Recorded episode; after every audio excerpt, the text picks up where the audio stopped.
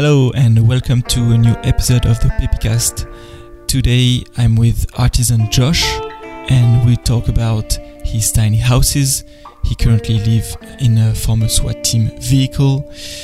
We talk about minimalistic lifestyle, life on the road, and how he was able to move on from his past life where he's been incarcerated and the impact of the tiny house movement has had on him. I discovered Josh thanks to Dylan Magaster's video on YouTube that I will link on the website. Thank you, Dylan, for that amazing piece. From time to time, you meet these characters that are larger than life. Josh's voice is of an action hero, his hands are golden, and he's an artist at heart. I'll leave you with Josh's introduction Enjoy. Yeah, my name is Artisan Josh. I was formerly Joshua Urbant. I'm 40 years old. I'm living in the U.S. right now. I'm traveling at uh, 91 square feet at a time now, and I love my life. Thanks for this great introduction. For the Europeans, 91 square feet is 8.5 square meters. And I believe you also have two dogs?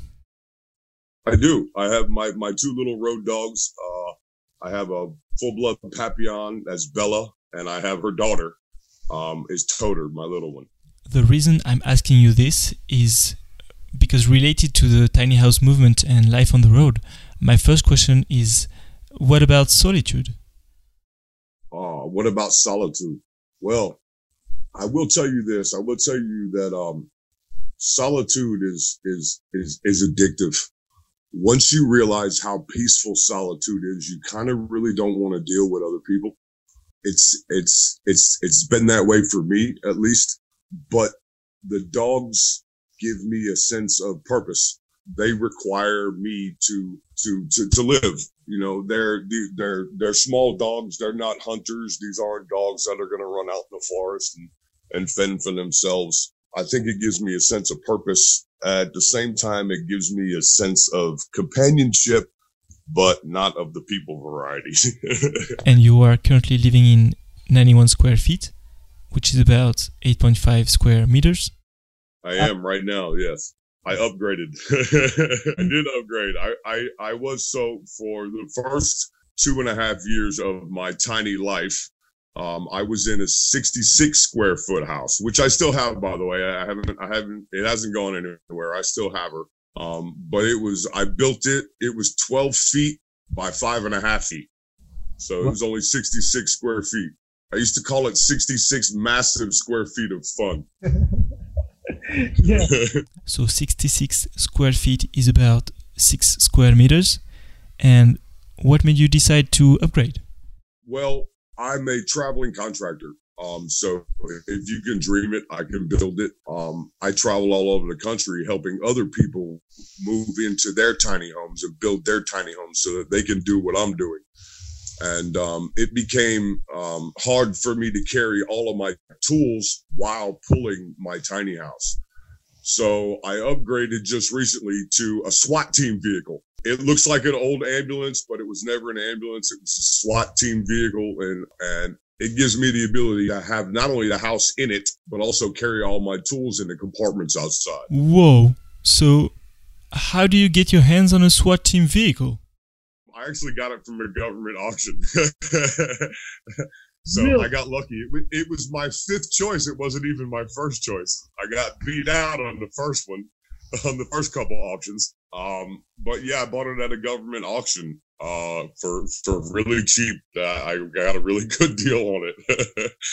okay, Stan, this is for you because I have a friend who has a, a bucket list that he up, he updates every day. So I think it's it's definitely going to be on his list now. Okay. this honestly has to be the coolest tiny house ever.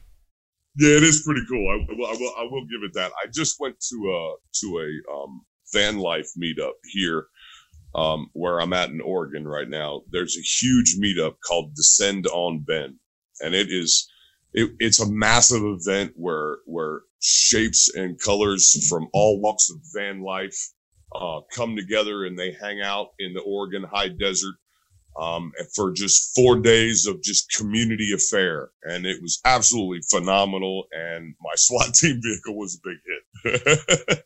so what was the coolest vehicle that you've seen on Descend on Bend? I really cannot individually give you one. Um, each one, it, there were, there were over 907, 910 vehicles at Descend on Bend and each one was special in its own right. Um, and they were all different, you know, um, because they're all part of the owner. And, you know, the, the, that's the, that's the thing about living small and, and, ha- and having your space, you know, having your space limited and, and, and your supplies limited and the things you need to live with small is that everything is yours and everything is different.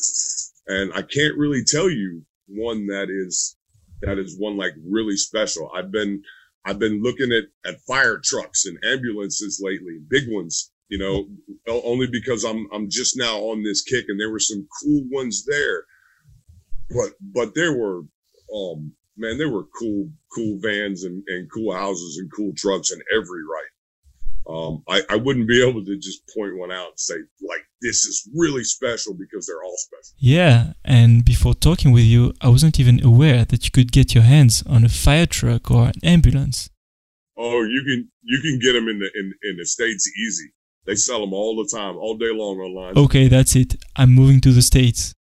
I'll give you the website. I'll give you the okay, website. and related to buying stuff, in the video you were saying that you feel like you still have too much stuff. And now that you've been living in this minimalistic way for quite a while now, do you still feel like you have too much stuff? I I do feel like I still have too much stuff now.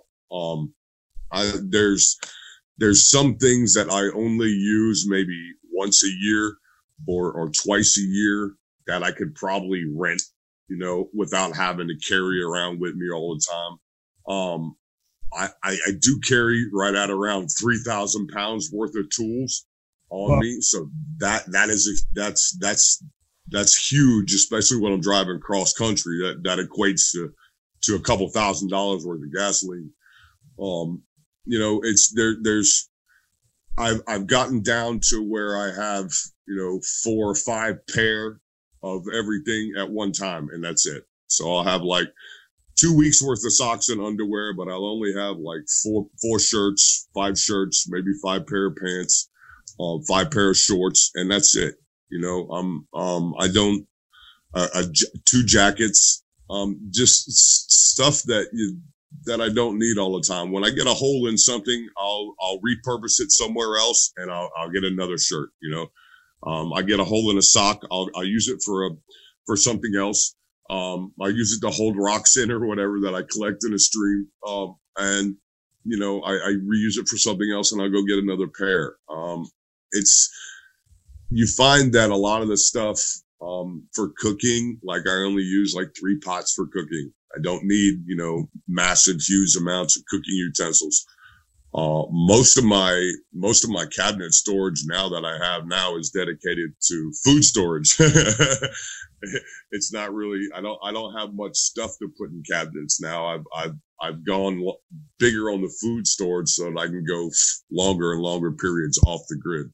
This leads me to this classical podcast question, which is if there's a fire in your tiny house, is there something that you would want to save? After the dogs, of course? If there's a fire, definitely the dogs got to go first. But no. So mo- most people on the road always have like a little cubby stash somewhere where they, they put their most prized possessions. Um, I do the, I, I, I did the same thing. I have two boxes of my most prized possessions and they're with a friend of mine that's in Hawaii. I don't, I don't carry my most prized possessions with me all the time. I know what they are and, and they'll be passed down to my family, you know, but other than the dogs, no, there's, there's nothing really that I really need except for my memories. Sounds like you are a free man. Um, yeah, I'm, I'm, yes, I'm beyond a free man. Yes. Well, this topic of freedom brings me to the next question, which is about financial freedom. Because I have a friend who is a contractor in Paris. He does apartment renovations. And one of his issues with traveling is that all his network is based in Paris. So my question is, how do you find your clients as you live on the road? Honestly, when I hit the road, I had no idea what I was doing. Um, I had no idea where I was going to go or what I was going to do. I had my tools and I had my hands and I had my house. And, and when I hit the road, I, I, I really didn't know. Um, it wasn't until I hit the road and that I, that I started running into people just like me and talking to people just like me that I started to develop another network, a network that was separate from everything that I knew bef- before, but a, a, brand new network, a network of people that, that lived on the road, lived small, lived uh, minimally, and lived happily. And, and they loved having somebody that could help them do what they could not do, which was me. Um, it, so the network of people that I developed after I hit the road was greater and is a better, is a bigger influence in my life now than anything that I or anybody that I had talked to in the past. So you created a new network along the way. Yeah, well, it made it made itself up for me along the way. I didn't really, I didn't, I didn't really do it. Um, I I did work for one person, and and that person went went on social media and talked, and I did I did work for another person, and that got on social media, and and I wasn't even on social media when I started. I mean, I, I didn't I didn't start um, using Instagram until like five months after I hit the road. So it was it was you know it, it was new to me, and the, the reason why I started using social media was because everybody in the tiny house movement. Everybody in the community is on social media. So that's the best way to keep up and keep in touch with everybody. And if we rewind a little bit, what made you want to hit the road? Ah, what made me want to hit the road? Um, well, I hit the road and I built my house and I hit the road because I did 24 years and nine months in prison. Um, and I figured that I had finally come to a juncture in my life where if I didn't change everything that I knew in my head, that I was going to go back. And I got off probation in October of 2016. Uh, 71 days later, I had my house built. I sold everything that I owned and I hit the street and um, and I haven't looked back since. Wow. Um, it was it, it, it, was the best thing I ever did in my life. Um, it saved my life, and I, I tell people that constantly that my house, my little red house, saved my life, and it did. And did you feel like there was a time limit that if you stayed too long, you would definitely go back? No, I don't. I don't, think it was that. I, I think it was that once once I knew what I needed to do, then I didn't need to BS myself anymore. I didn't need to, to, to fool myself anymore to, into thinking that maybe this is a bad idea. Once, once, once I built that house, I knew what I was going to do. I, I knew I needed to, to, I knew I needed to leave. I knew I needed to change me. I knew I needed to change my, my surroundings. I needed to change my circumstances. If I kept doing what I was, what I, what I was doing, I was going to keep getting exactly what I was getting. And is is that not the term for for insanity or one of?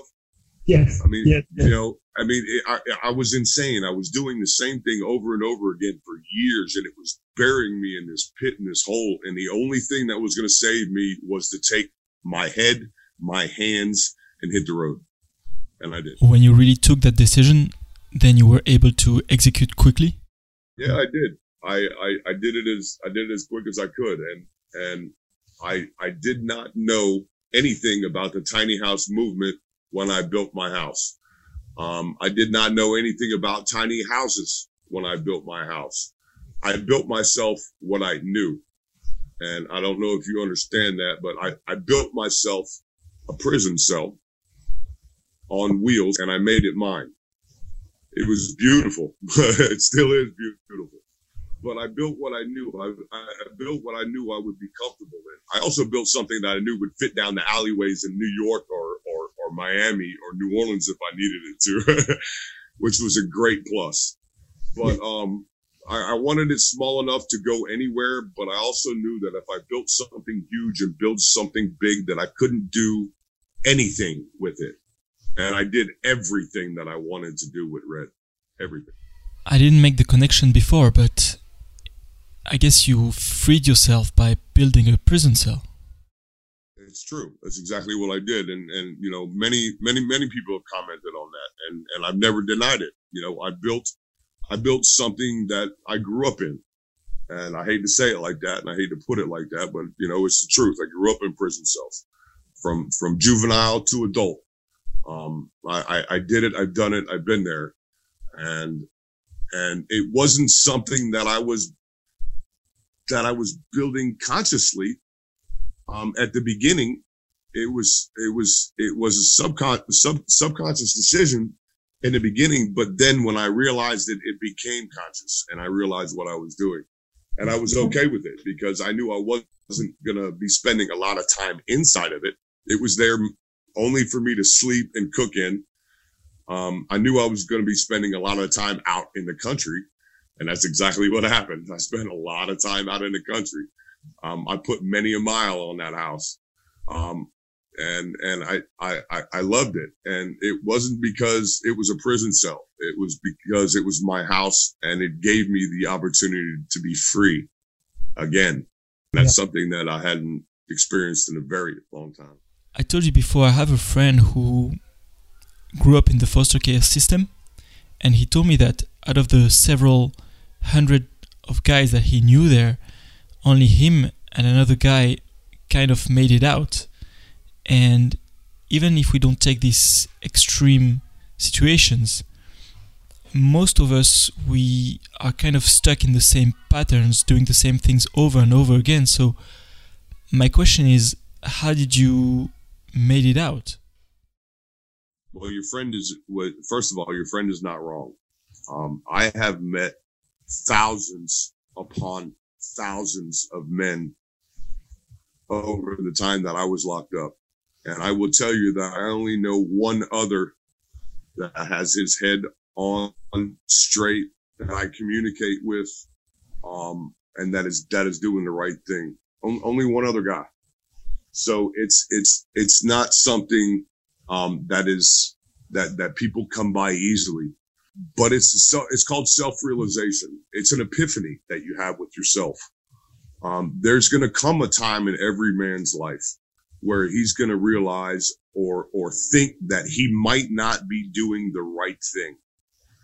And usually that moment comes a lot of times in life, but man doesn't realize it. But once you realize that when that moment comes, you can change it or you can keep going with it. Once you realize that that moment is there, then you have to make a decision. And Now, most men make the, make the decision and like, okay, I'll deal with this later but there's some things in life that you just can't deal with later. And after so long, spending so many years in a broken system that is not meant to help or rehab anybody at any time, I came to a realization that I cannot do this anymore. I was going to break. And nothing had ever broken me before. But prison was going to break me. I was going to either die in there or I was going to be free, one or the other. And that was a choice. That, that was a realization. That was an epiphany that came to me the very second that I got off probation. As soon as they told me I was no longer, I no longer had a supervisor. I no longer had anybody looking over my shoulder. That moment was the very moment that I realized I can do anything I want. Period.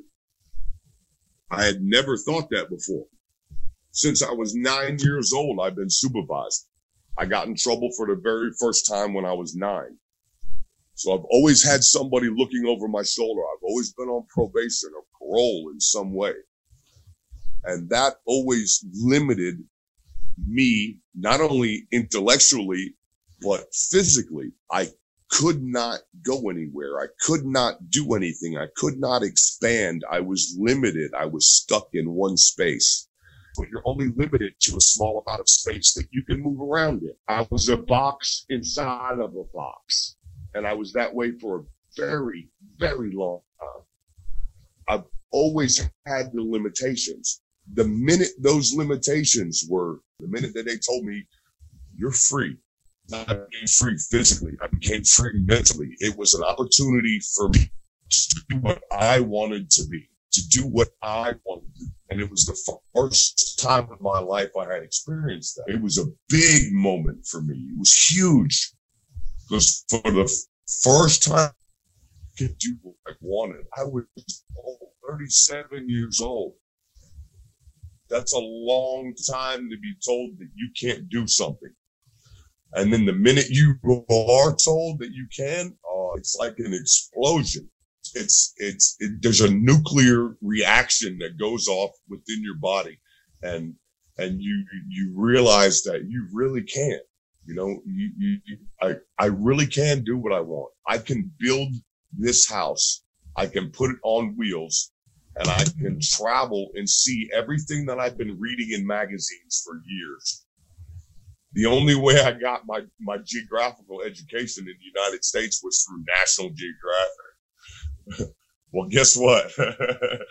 33 states later, I'm pretty good with, with geographical location now in the United States. You want to go to Yellowstone? Fine. You know, you, you want to go to the Grand Tetons? Let's go. You want to go to the Grand Canyon? I can go now if I want to. It was never, it was never like that for me. I was always restricted. I'm sorry, I lost the connection you were saying that you were 37 years old when you were free for the first time?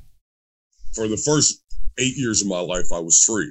When I was nine years old, um, me and another crazy kid in the neighborhood um, were walking through the neighborhood, taking mail out of people's mailboxes and like ripping it up and throwing it on the ground. And um, we were just some dumb kids walking through the neighborhood. We didn't know no better. Um, I mean, we probably did know better. I'm not going to lie to you, to tell you that. Um, but it was fun, and we were laughing when we were doing it, and we thought it was a joke, and we didn't think it really hurted anybody. Um, well, that that wound up getting me put in a 30 day program in um, one of Georgia's most notorious prisons uh, in Milledgeville. Um, and I was in a 30 day program called the RID in Milledgeville, Georgia. And at the end of the 30 day program, um, nobody came pick me up. Uh, my mother and father didn't show up and, and I wound up going into foster care. And, uh, I spent the next six and a half years in and out of foster care, um, with over 20 different group homes, foster facilities, um, institutions, um, if I'm not mistaken, in six years, I think I did 21 um, different places to call home. Uh, and it didn't didn't work out that well for me. Um, I I wound up getting um, criminal educations in 99.9% of them um, instead of uh, the proper education that a, that a kid's supposed to get. Um, and and I I I I, grew up in thinking about criminal enterprise instead of, you know, a 401k or retirement. um, I wanted to be a fighter pilot when I was a kid. Um, that was my, that was my dream. That was my goal. I wanted to go in the Air Force and fly planes and, and it, it just, it didn't turn out that way.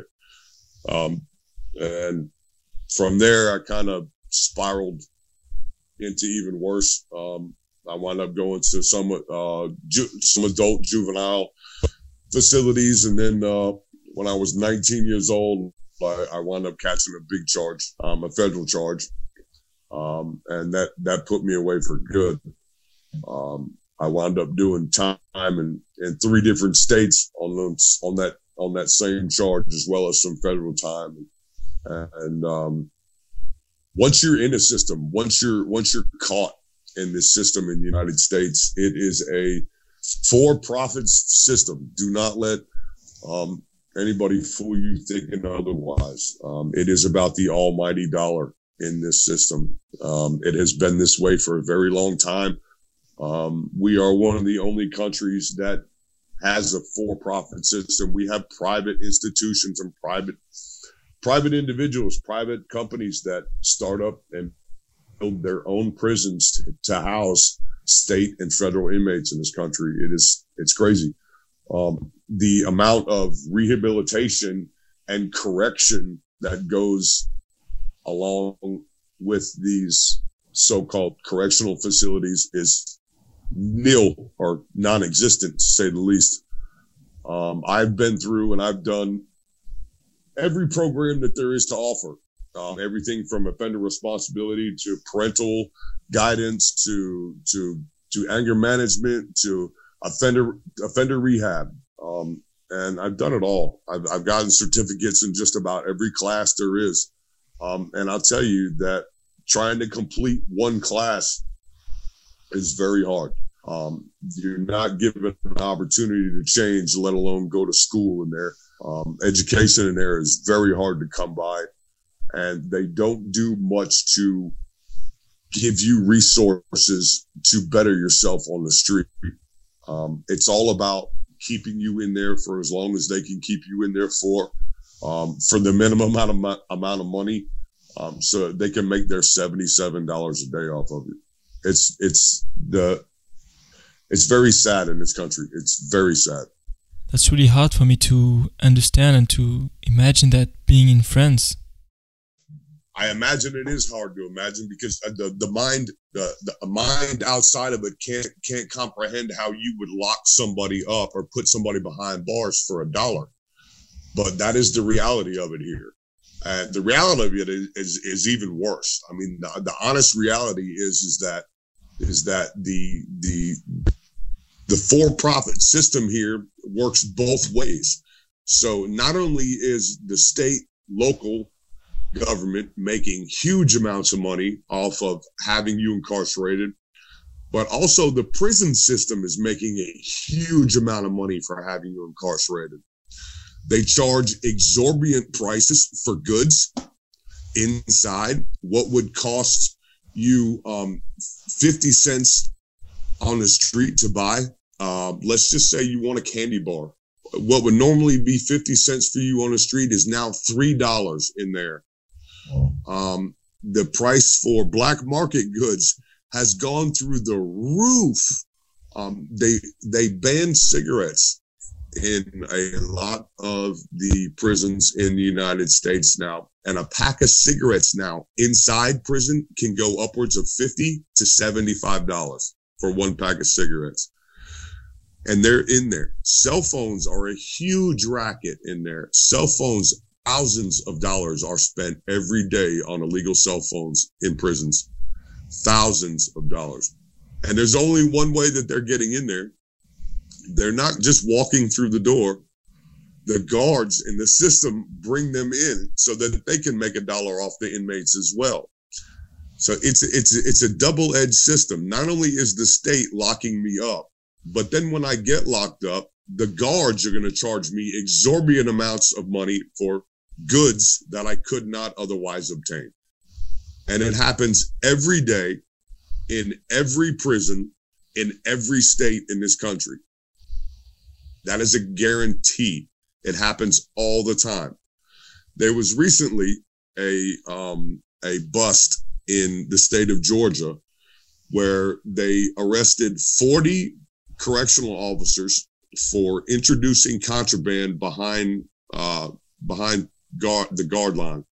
In other words, they were bringing contraband into the prisons, and they lauded it as like this. It was this this huge accomplishment. We we we we arrested 40, 40 corrupt correctional officers, but my thing is is that I've been at hundreds, and I mean hundreds of these correctional institutions over the my 20 plus year career as a criminal. And I can tell you that all they did was bust one shift at one prison. That's it. There are 40 officers in every prison in this country that are doing the exact same thing that those 40 did. In every in every prison on every shift. It's an ongoing epidemic it's a huge epidemic and it's it's not talked about, it's not seen, and it's hidden from the public eye because nobody wants to be correcting somebody else and be guilty of the same thing they're correcting them of. So the media in the United States won't report it.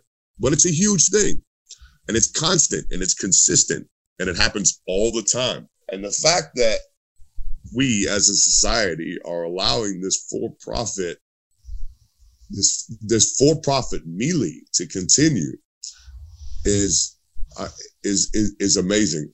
What we can actually do to stop it, I have no idea. I wish I did, but it's there. It's live um, it's in a lot of people's faces, but there's a lot of blinders to what's happening in this country as far as the prison system is concerned. That's terrifying because I imagine working there as a prison guard, and at first, of course, I have ideals. I want to be good, but if everyone is doing it, then I'll be corrupted for sure.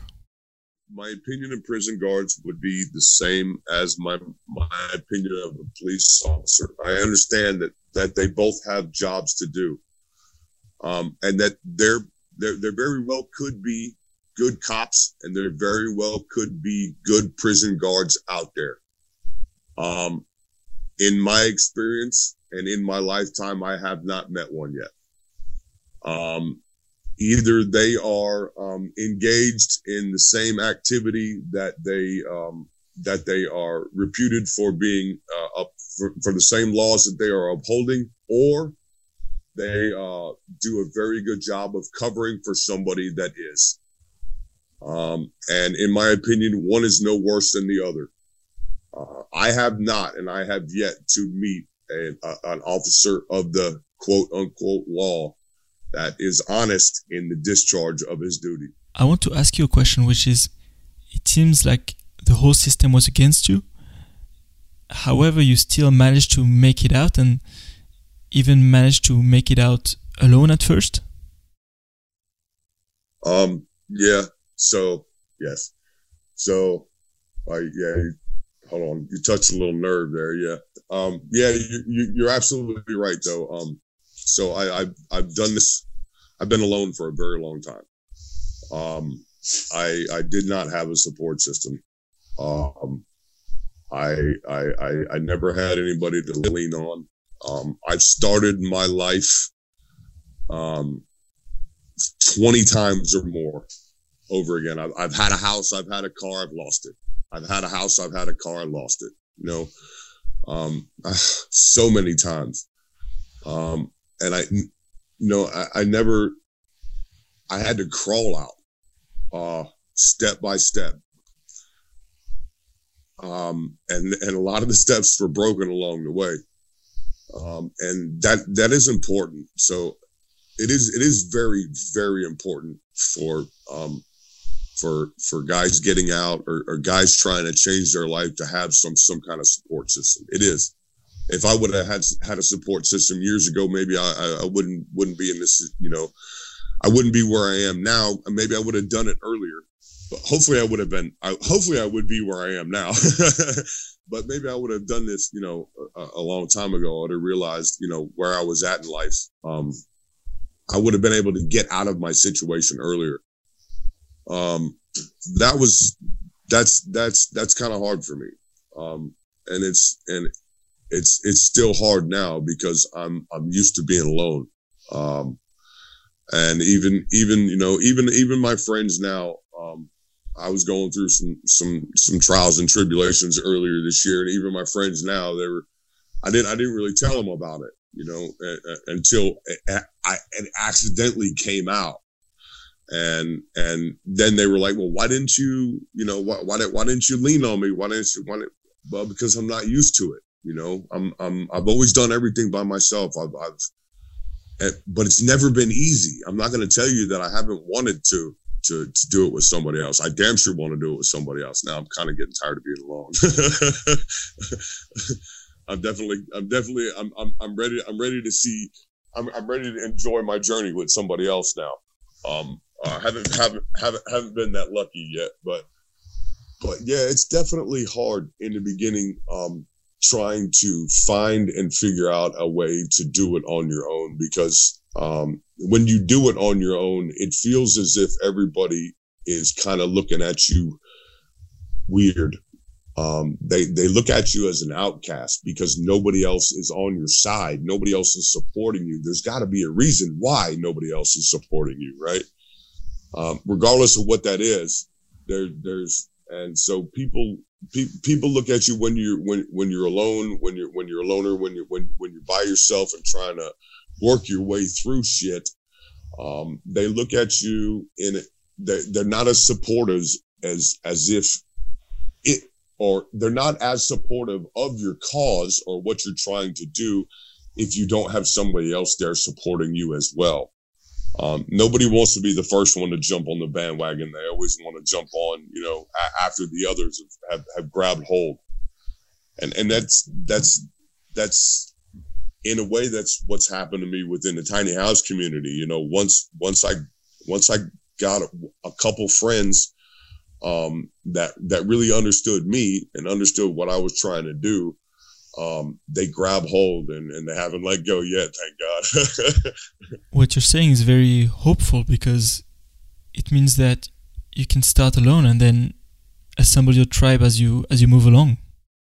Yeah, well, well, well. When everything is against you, uh, definitely the only thing that you can do um, is look up and look forward because what's against you has got to be what's past um, it can't be what's what's now, and it can't be what's ahead.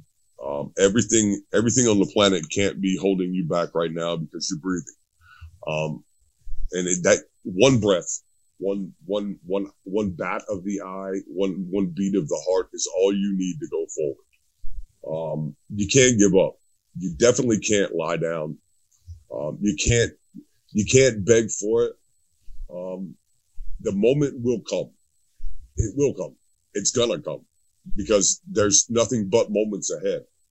Uh, the ones that are past, there's absolutely nothing you can do about what's behind you except for look back at it and go, I'm going to be better than what I was yesterday. And I wake up each morning with that mantra in my mind. I'm going to be better today than I was yesterday. I got no choice. I cannot fall back. I cannot I can't go back to where I was. I can't go back to being who I was. I can't go back to thinking the way I was. I've got to look forward to today, what's ahead of me and what I got going on now.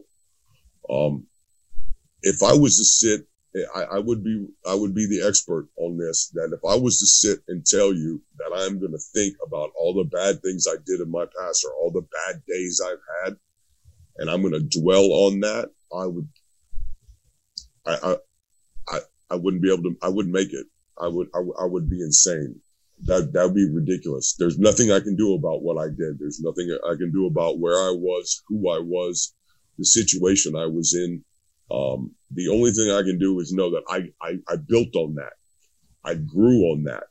Um, the reason why I am who I am today, the man, the character, the personality, the charisma, the just everything that there is about me now is built and developed on who I was yesterday, but there's absolutely nothing I can do about that except for look forward to what I have got going on tomorrow. That's very inspirational. And I want to link who you are now with who you were as a kid. In the video that I'm going to link in the show notes, you said that the door handle that you're using on Little Red, your tiny house, you made it when you were a kid? Yeah, so that's a fun story. Um, so my mother and I, my mother was into ceramics um, when I was a kid. She used to make ceramic um, masks, um, like carnival masks, uh, all the time. And um, I got into sculpting at her ceramics class when I was uh, seven years old. And when I was nine, um, only a few short months um, before I wound up um, going to that program, the RID program. Um, I I carved that that eagle um, out of a piece of clay mold, um, and then we poured the bronze for it. Um, and I was my mother was able to hold on to that for for years and years and years, and it was about eight years ago when I saw her um, that I uh, that she gave me that eagle back, uh, and I remembered it, and I incorporated it in my house because I wanted it to. That was one good time with my mother, and so but it was also an emergence of me. Um, it was at that time that I realized I had a little bit of an artistic touch in me. Um, and I started drawing and I started doing little sculptures and, and I started doing anything I could with my hands. I, have always been a builder. I've always, I've always liked to build and create, um, regardless of whether it be, you know, houses or, or, or drawings on or acrylic on paper. Um, it's always been in me to, to, to create. I've never been much of a destructor. Um, so I kept that. I still have it now. Um, I'm to keep it from house to house. So every house that I, every house that I build and that I move in, and that I move into, I'm going to uh, incorporate it in, in, in into my my new living quarters somehow. I haven't, haven't figured out yet how I'm going to do it on a SWAT team vehicle, but uh, that's going to be fun to try to figure out how I put it on there. Um, but the artistic the artistic bug in me was was was a way for me to to escape um, it was a way for me to put a lot of my feelings on paper. Um, if you look back through a lot of my drawings they're they're kind of evil in nature. There's a lot of skulls and snakes and eagle claws and, and stuff like that. And it wasn't I was never very much of a pretty artist, I guess you could say. Um, I could draw female portraits pretty good, but I, I wasn't really into like the hearts and the flowers and too much. And it was, if you look back through my art, especially when I was when I was incarcerated, I have a lot of my art from that time, and uh, a lot of it is is is dark in nature, but it was a way for me to express myself, put myself on paper and it gave me a way out. It gave me a way to to think about not only uh, that, or not. Excuse me. It gave me a way to to alleviate some of the pressure of the anger that I had that was building up inside of me because of my circumstances. Um, I love my art uh, because it gave me that. It gave me that release, but I also hate it because every time I look at it, it reminds me of it. You clearly are talented because that eagle looks amazing, especially for nine years old. Yeah, I was, I was pretty good. yeah, I. Because yeah, and the video also references your drawings of your tattoos. Yeah, that's what I was talking about. Was that's more of my dark art. what you can draw and mold and build with your hands, it's really, really amazing. Well, thank you. It it it definitely. I wasn't. I was never looking to um to to publish anything. I was never looking to promote promote my art my art um, uh, out in the world, and I, I still don't. I do very little of it today. It's always been a way for me to to to release, you know, my to put my emotions on paper. Um, it's it's it's been a release. It's been it's been an avenue for me to to release everything that I have going on in my head, put it on paper, and then once it's on paper, I'm clear of it. I I, I'm, I feel relieved of it. I feel better. Um, it's therapy with a pen and a piece of paper. it's beautiful. And have you heard the Neil Gaiman's uh, commencement speech? Um, no, I haven't. I'll send it to you if you like. And in this speech, he says to make good art. If you win the lottery, make good art. If you lose your job, make good art. If your wife leaves you, make your make good art, and whatever happens, put it in your heart, in your art. I get it. I agree. I like that. I really think it's a blessing to be able to capture your emotions and put them into paper. Uh, yeah, that's also a double-edged sword.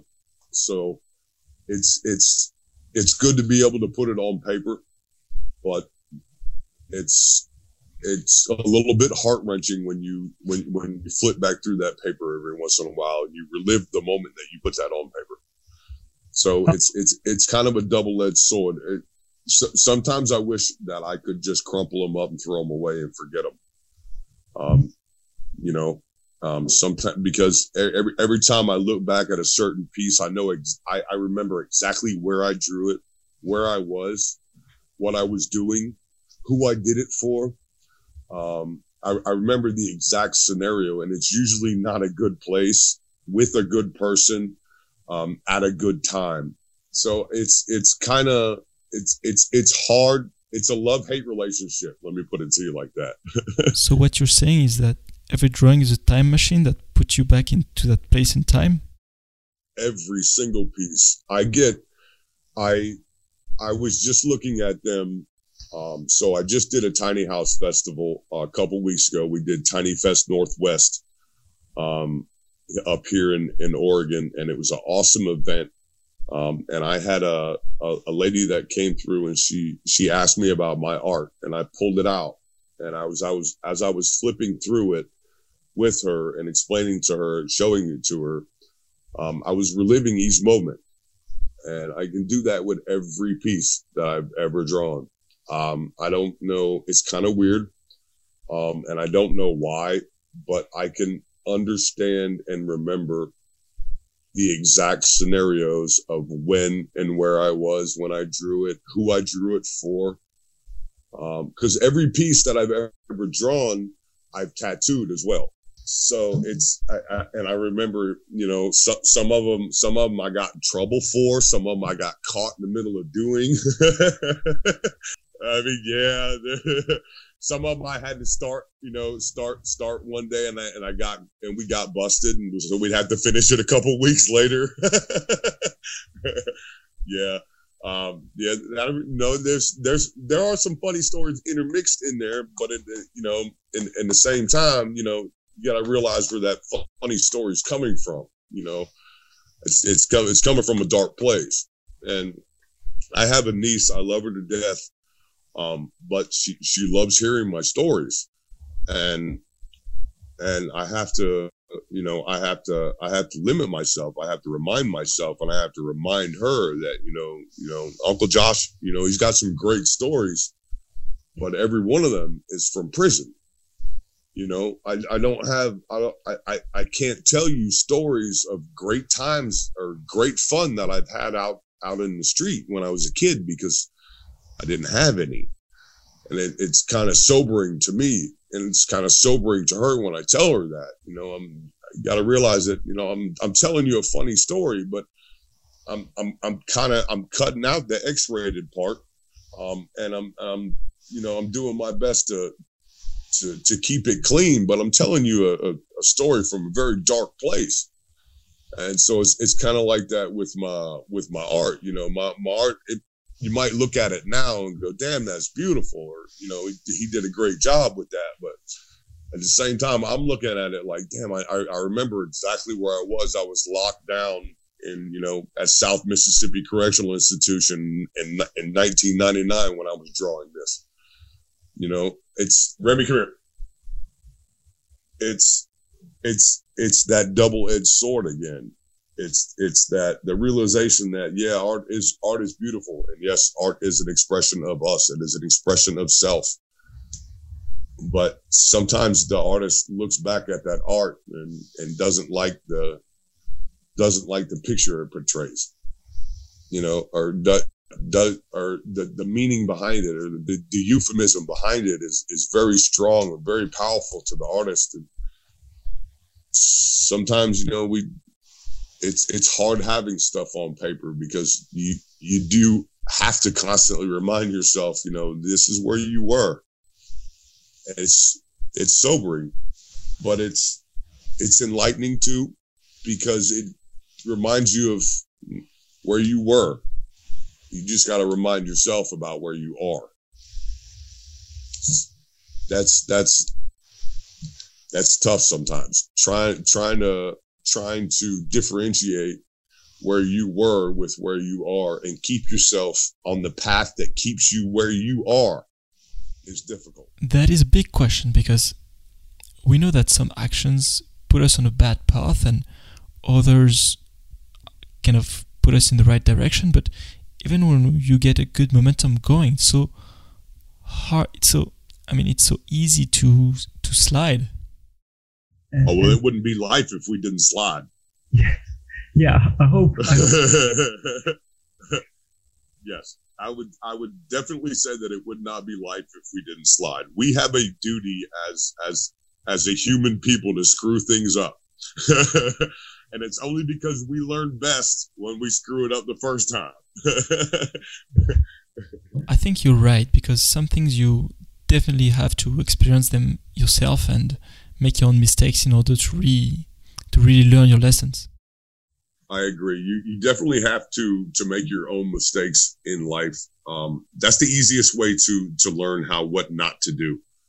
Um, once once you screw something up completely and totally, like when you really screw it up, I guarantee you you won't really screw it up again. Not the same way. You might screw it up differently, but you're not going to screw it up the same way you screwed it up before. Yes, and hopefully we can learn a thing or two from the mistakes of others as well. I wish, I wish, I wish we could learn from the mistakes of others. At least completely, that would be awesome. You know, nobody would ever make a mistake ever again. But yes, definitely, it, it, it it's it it's the individual. It's the process of the individual going through life. You have to make the mistake yourself in order to completely believe that is really screwed up. Because somebody could tell you it's screwed up, but until you completely screw it up yourself yeah. then that's really the only way that you're actually going to believe it. That's the thing about humanity. That's the thing about people is we believe exactly what we see. So if we see it, we believe it. We have to experience it. We have to go through it. That's the only way we're going to believe it. We can hear about it. We can hear about that, you know, oh, this is messed up or, or that's not the way it's supposed to be. But until we actually see it, we're not going to be 100% completely convinced. yeah. And for me, I thought that if I have to make all the mistakes myself, it's going to take too long. And that is why with this podcast, I'm seeking people that I can relate to in order to learn from them because because if people try to teach me things but I feel disconnected from them because they're I don't know they're this big shot or, or something like that then it will be hard for them to to really believe them I think that's why the tiny house movement has has taken off the way it has is because um, it has become such an introspective group of people um, looking at each other um, and communicating with each other, keeping each other informed um, about new stuff that's coming out, where to go, how how, how to live on the road. Um, that it's it's become a huge group and a huge movement of people because we're all thinking the same way. Um, we're all thinking simple. We're all thinking small. We're all thinking thinking about living minim- minimalistically, um, doing our, our our best to be low impact on the environment.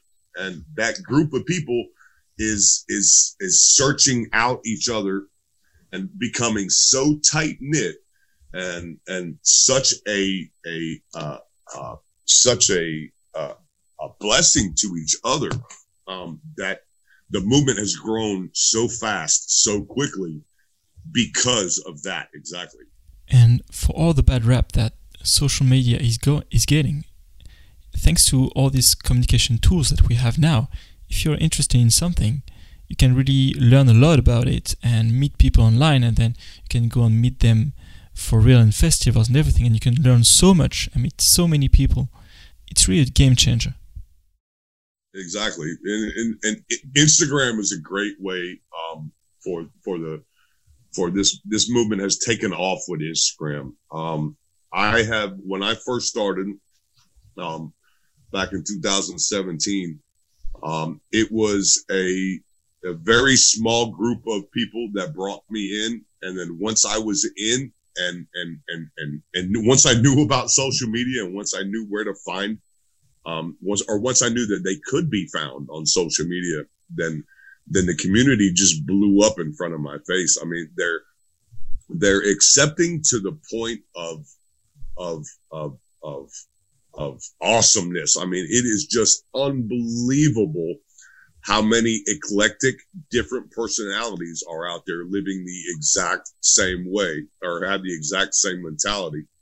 Um, social media was a huge step um, for me because once I started meeting people um, and and people started knowing my story because I was never I was never shy about telling anybody where I was um, before um, before I before I before I came involved in the tiny house movement, I was never worried about telling anybody where I where I was or who I was being an ex, you know, an, an ex-con because I, I really didn't care what they thought. Um, I knew that there was nothing that I could do about it. But once I became involved in the tiny house community, um, and the simple living community as a whole, um, I re- I didn't care anymore because nobody else cared. Um, they don't care where you came from. They don't care what you did. Um, they don't care who you were. Um, you could be a, C, uh, uh, a CEO for a Fortune 500 company, or or you could be the, the, a guy that pumps gas. Not not no disrespect to the guy that pumps gas, um, but I'm just saying you could be anything and anybody, and it doesn't matter because we're all doing the we're we're all we're all seeking the same goal. We're all trying to achieve the same thing. We're all trying to live as simply as we can, and we're trying to experience the most out of life.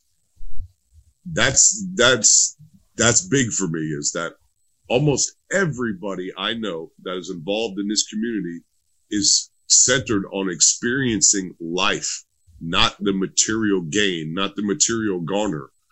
They're not worried about trying to to get the best car. They're not trying to, you know, worried about trying to get the best couch. They're they're worried about, you know, what's the best experience I can have today. And it doesn't come with a price tag. Experiences don't come with price tags. You don't have to pay for them. They're free everywhere you go. That's the best thing about it. Right. My um my uh I'll tell you about my money my my my life on the road as far as my money situation is has become very very very um curious to a lot of people because I was at one point in time I had a very good job. Um I was making upwards six figures. Um had a really nice job, a corporate job, was working for a company, had eight men under me, um, and thought I was living a dream at the time. And uh, now I'm not making anywhere near close to that amount of money. Matter of fact, not anywhere near close to that amount of money. And and I have lived more in the last three years than I have in the first 37 of my entire life combined. Wow. That is a powerful, powerful thing for me to say, but it's the God honest truth. I have lived more in these last three and a half years than my first 37 combined. It has been an absolute joy to be alive versus I was in a place so dark that I didn't even know what life was. That was a big thing for me. And it was the tiny house movement that did that for me. It was the people that lived like me that did that. And it's the people that live like me that continue to do that for me every day. They give me the ability, the will, the want, the drive to continue being who I am. That's awesome. That's a blessing that they have given me that I could never repay them for. It seems like you found your tribe. I have definitely found my tribe. You know, there are there are there are still people out there that will look upon me and look upon my past and will never be able to forgive me for who I was. And I have absolutely no problem with that. Um, it, it breaks my heart. It really does. The fact that, um, that people can, can never look past who I was and, and look at who I am. Um, there's a very influential man in my life that, that, that brought me into the tiny house movement um, that he he he did not know who I was before when he met me, and he was, and we had a great relationship. And it wasn't until he found out about my past that he he that he no longer associates with me. I, I've accepted that, and I've you know I've, I've come to understand that there are going to be people like that in the world.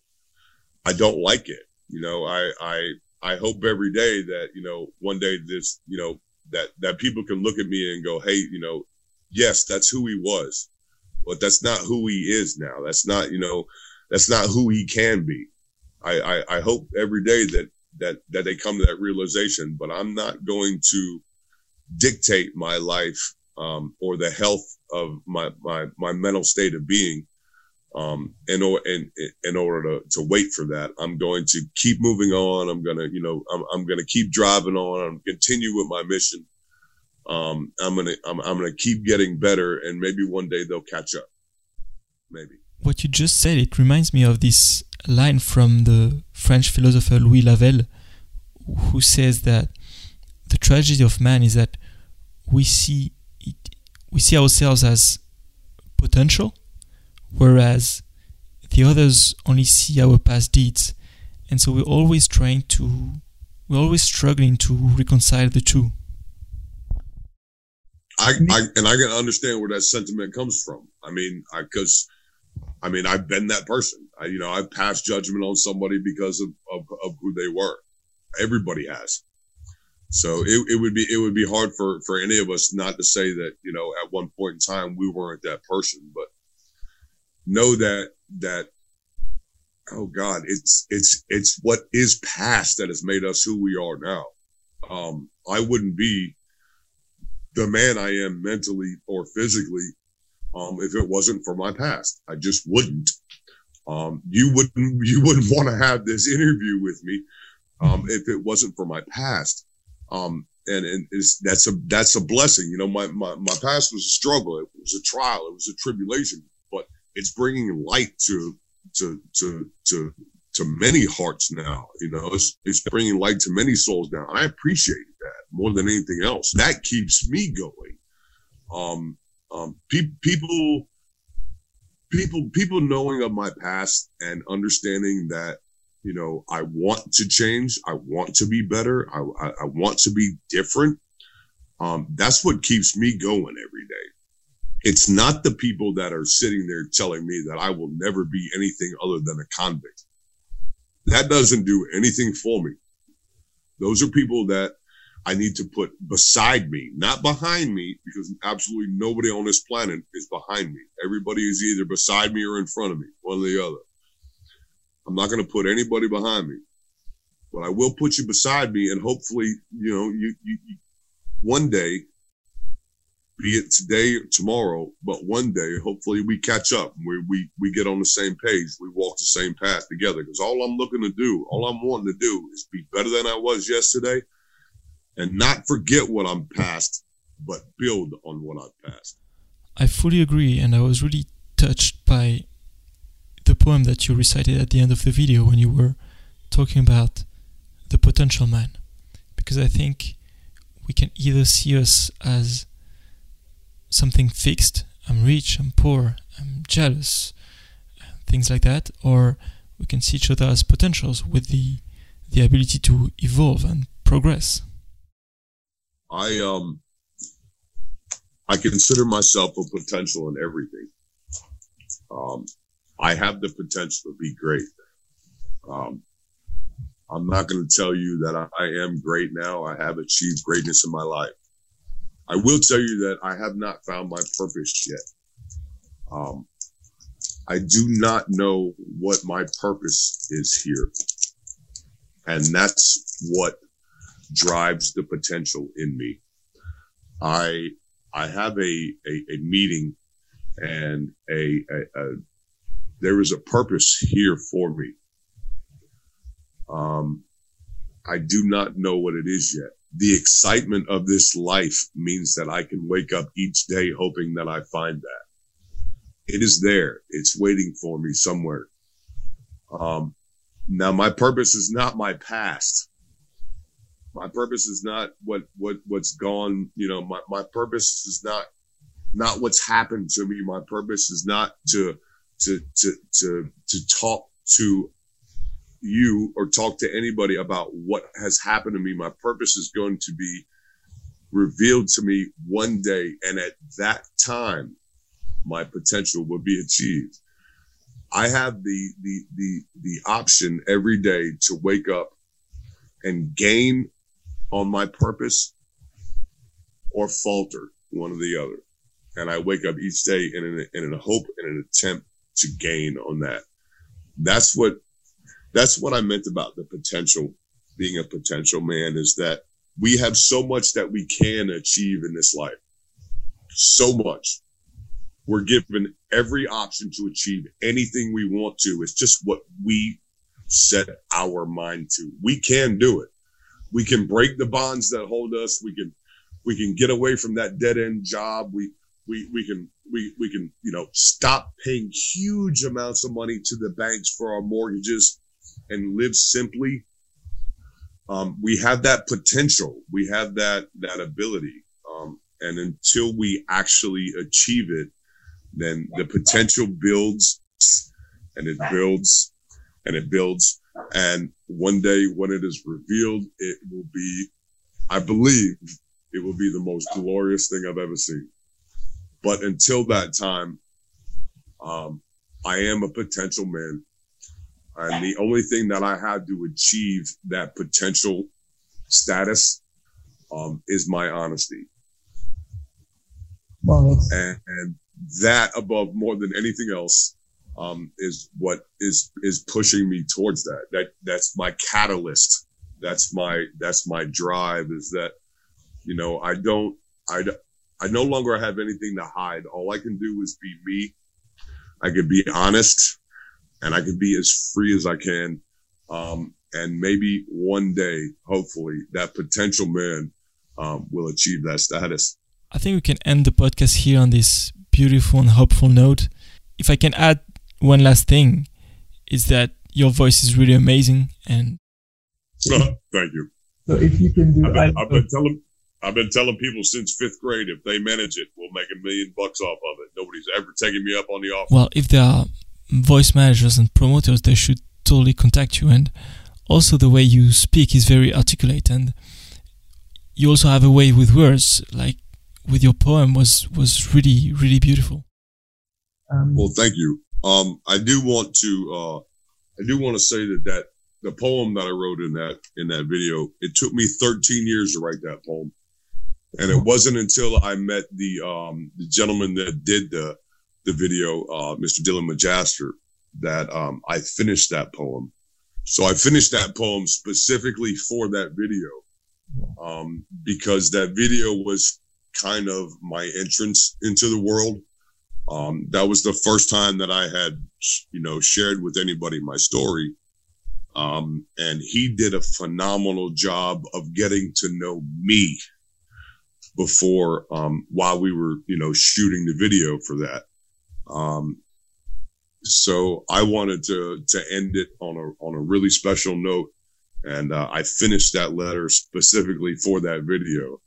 Um, and and I'm grateful that he did it. Um, it was a uh, that video changed my life. It changed how I how I looked at myself. Um, it changed how how I saw people looking at me. Um, I was always I always thought that everybody looked at me in a negative light um, because of where I was and what I was doing. And it wasn't until I started reading a lot of the comments for that video um, that I realized that you know, there's a lot of people out there in the same situation I am. You know, they, they have kids that are locked up or, or they themselves have been incarcerated or been products of the system. And that video helped so many people come to terms with who they were, um, that it helped me come to terms with who I am. So um, I'm I'm grateful for that poem that it uh, that it honestly took me that long to write it, but I'm also grateful for the man for uh, Dylan. He he did an absolutely phenomenal job telling that story. He totally did, and I've spent a lot of time on YouTube, and to find little gems like this from time to time, I consider that I did not totally waste my time, and I think we as humans we really react very well to stories, and sharing story as powerful as yours, I think it really does have a, a positive impact.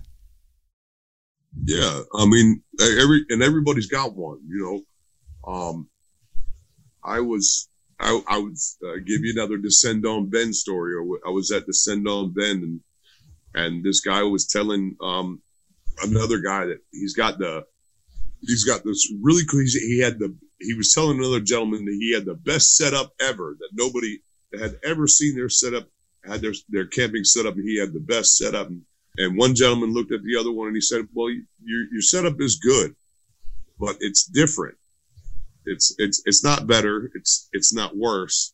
it's just it's just different.